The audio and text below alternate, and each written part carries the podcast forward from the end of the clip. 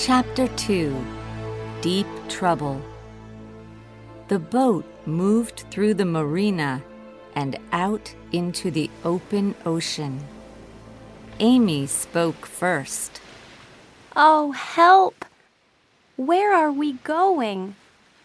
What are we going to do? Let's speak to these people. said Matt. We can say sorry and leave. They don't want us here. We're close to the marina. Perhaps they can go back and leave us there. They aren't going to take us back, Matt. What happened to that man? They shot him. These people are bad. We don't want them to shoot us, too. Well, what can we do, Amy?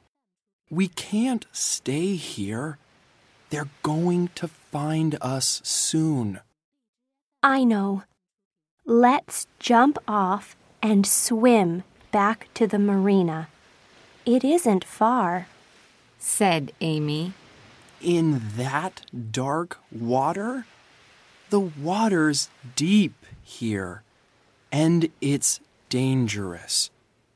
I'm going to call the police and get help.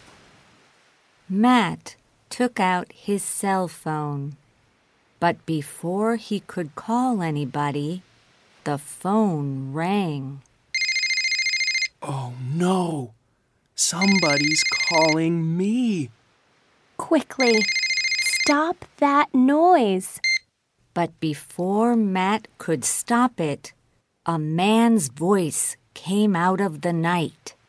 Hey, what's that noise? They heard his feet on the deck. Quickly, he came closer. Now he stood over them.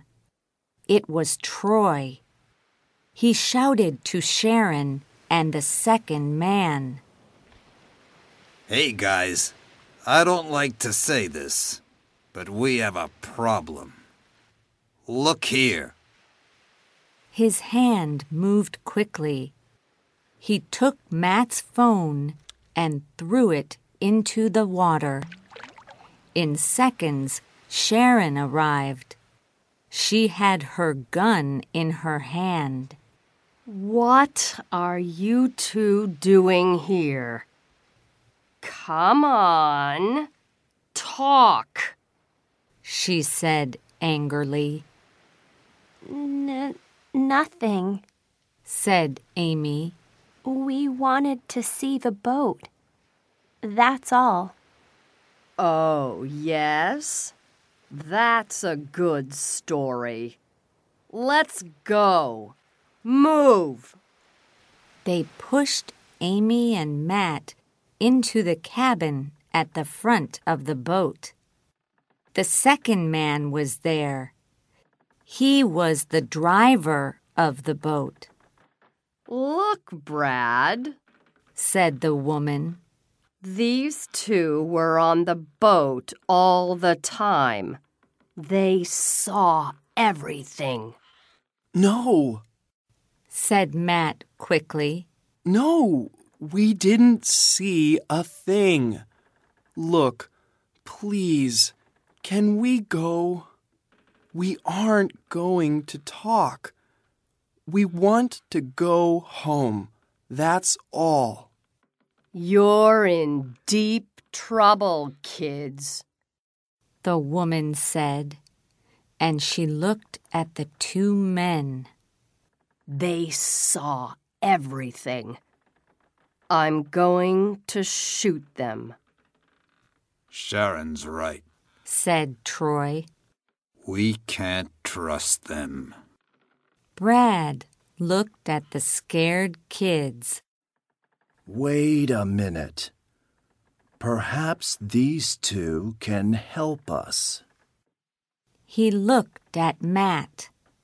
Hey, you, kid. Can you swim? Yes, yes, I can. And Amy, too. We're good swimmers. We can swim back to the marina no problem. To the marina? You are good swimmers. Can you dive too? Brad asked. Dive? Yes, but why? Matt began to feel afraid. What did this man want from him? Brad spoke to Sharon and Troy.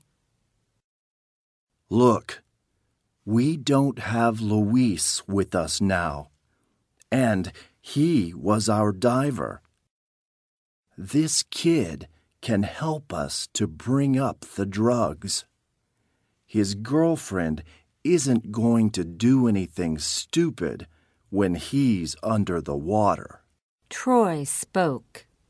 I don't like it. I can dive, and I don't need help from some kids.